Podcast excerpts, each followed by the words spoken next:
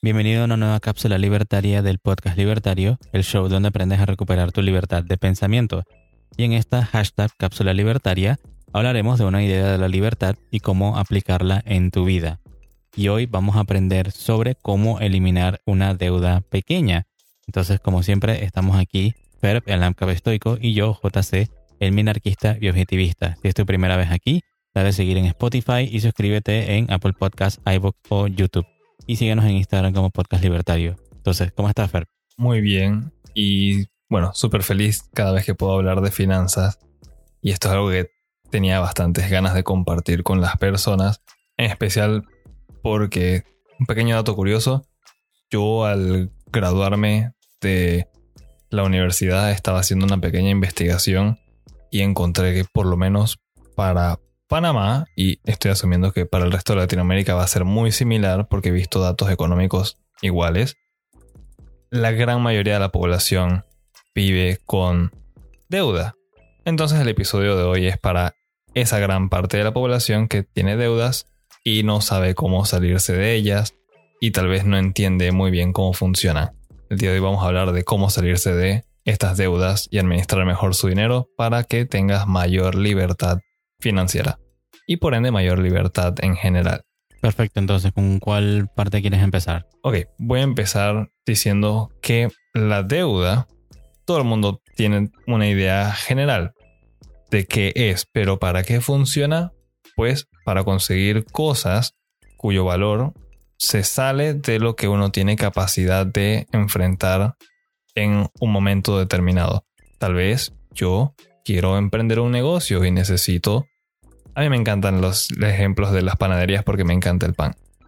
Necesito un horno para emprender mi, con mi panadería, pero no tengo suficiente dinero para comprar un horno industrial. Entonces puedo ir y pido dinero prestado a un banco o a un grupo de inversionistas y con eso empiezo a funcionar. Pero obviamente ese dinero no es gratis, tengo que regresarlo. ¿Y qué es lo que van a ganar los prestamistas? El interés. Y esto es lo que es la deuda. Tengo que regresar la cantidad original más un interés. ¿Cómo me encargo de deshacerme de deudas? Digamos que tal vez no es una a la que tengo que pagar, son varias. Pues hay un método muy popular que se llama el método bola de nieve. Y la idea es evitar el interés compuesto. Sencillo, el interés compuesto funciona de la siguiente manera. Cuando pasa el tiempo, él se suma a las cantidades preexistentes, o sea, a la cantidad del día anterior. Cada día que pasa, el interés va creciendo. Y por ende, la deuda va a ser más grande cada día.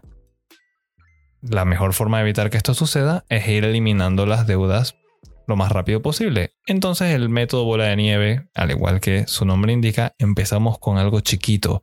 Nos vamos a las deudas pequeñas, cosas tal vez como una pequeña tarjeta de crédito con un, límite bien bajo, tal vez algo que compré a crédito en una tienda por unos cuantos dólares. Voy saliendo de eso y me voy moviendo hacia las cosas de mayor valor. Después podemos ir nos movemos tal vez a un automóvil. Y por último vamos y nos movemos a la casa. La idea de esto, como mencioné, es evitar que los intereses sigan creciendo. Es cumplir con las personas que nos prestaron el dinero rápido. Porque, de cierta forma, este interés adicional es una penalidad, es un castigo por no haber cumplido nuestra palabra de que les íbamos a pagar lo que les debemos, lo que acordamos y a tiempo. Una vez está eso, digamos que se han encargado de sus deudas. Más adelante vamos a dar un par de historias de, cómo funciona esto, pero esta es la parte conceptual. Digamos que ya no tienen deudas. Entonces, ¿cómo, cómo hago? ¿Qué, qué, qué sigo haciendo con mi vida? Pues felicidades, eres libre. Para no volver a recaer, la mejor forma de enfrentar una deuda es no meterse en ninguna. A menos que sea absolutamente necesario. Por ejemplo, un automóvil es un bien que pierde valor. Cuando va pasando el tiempo, los años, el modelo queda fuera de moda se dañan algunas cosas y si los está utilizando, pues más rápido va perdiendo valor. Por lo general las personas quieren un automóvil nuevo. Entonces, ¿por qué te vas a meter en una deuda que, como dijimos, va a crecer con el tiempo? O sea que vas a pagar más dinero para al final tener un bien ya a tu nombre, este automóvil, que vale casi nada. No tiene mucho sentido. Si van a conseguir una deuda, por ejemplo, de un automóvil, traten de pagarla lo más rápido posible y asegúrense de antemano de poder enfrentarla. Deudas mayores son el mayor desperdicio de dinero, que por ejemplo sería una casa. En el siguiente sentido, no es lo mismo comprar una licuadora a crédito, o sea, con dinero prestado, que digamos nos costó 20 dólares y bueno, eso se puede pagar en un par de meses, no se compara a lo que sería comprar una casa de un cuarto de millón de dólares con una hipoteca a 35 años acumulando intereses. Es una barbaridad. Enfrenten las cosas pequeñas primero y tengan muchísimo cuidado con las cosas grandes y con el tiempo que les va a tomar pagar las deudas. Porque al final eso puede ser lo que arruine por completo su vida financiera. Bueno, ahora sí pasemos a la parte de las historias. Ah, bueno, yo no, no, no tengo una historia tan larga. Yo tenía, tuve deudas, eh, nada más de un pequeño préstamo y una deuda de tarjeta de crédito, pero fue hace años.